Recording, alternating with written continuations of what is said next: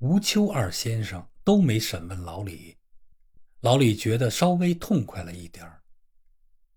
午时散了衙门，走到大街上，呼吸似乎自由了些。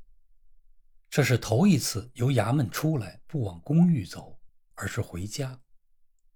家中有三颗心在那儿盼念他，三张嘴在那儿念叨他。他觉得他有些重要，有些生趣。他后悔了，早晨不应该那样悲观。自己所处的环境，所做的工作。确实没有多少意义，可是自己担当着养活一家大小和教育两个孩子，不说是十分伟大的，至少是一种重要的工作。离开那个怪物衙门，回到可爱的家庭，到底是有点意思。这点意思也许和抽鸦片烟一样，有一点享受，把自己卖给魔鬼。从此得因家庭而忍受着那个怪物的毒气，得因儿女而牺牲一切生命的高大理想与自由。老李的心又跳起来。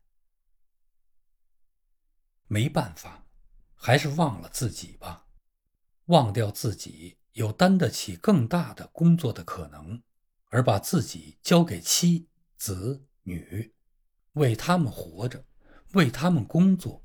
这样至少可以把自己的平衡暂时的、苟且的保持住。多么难堪与不是味儿的两个形容字！暂时的、苟且的，生命就这么没劲。可是他不想了，捉住点事实，把思想骗开吧。给孩子们买些玩意儿。马上去买了几个橡皮的马、牛、羊，这些没有生命的软皮，能增加孩子们多少多少乐趣。生命或者原来就是便宜东西。他极快地走到家中，李太太正在厨房预备饭，炉子已安好，窗户又破了一个窟窿。两个孩子正在捉迷藏。小肉葫芦蹲在桌子底下，黑小子在屋里嚷：“得了没有？”英灵，来看玩意儿来。老李不晓得为什么必须这样痛快的喊，可是心中却是痛快。在乡间，不过偶尔回去一次，连自己的小孩都不敢畅意的在一块玩耍。现在他可以自由的、尽兴的和他们玩。一切都是他的。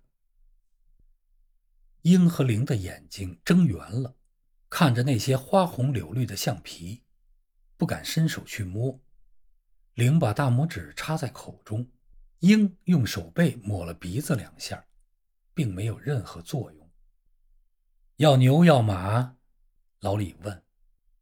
鹰们还没看出那些软皮是什么，可是一致的说：“牛。”老李好像神话中的巨人，提起牛来，嘴衔着气管，用力的吹。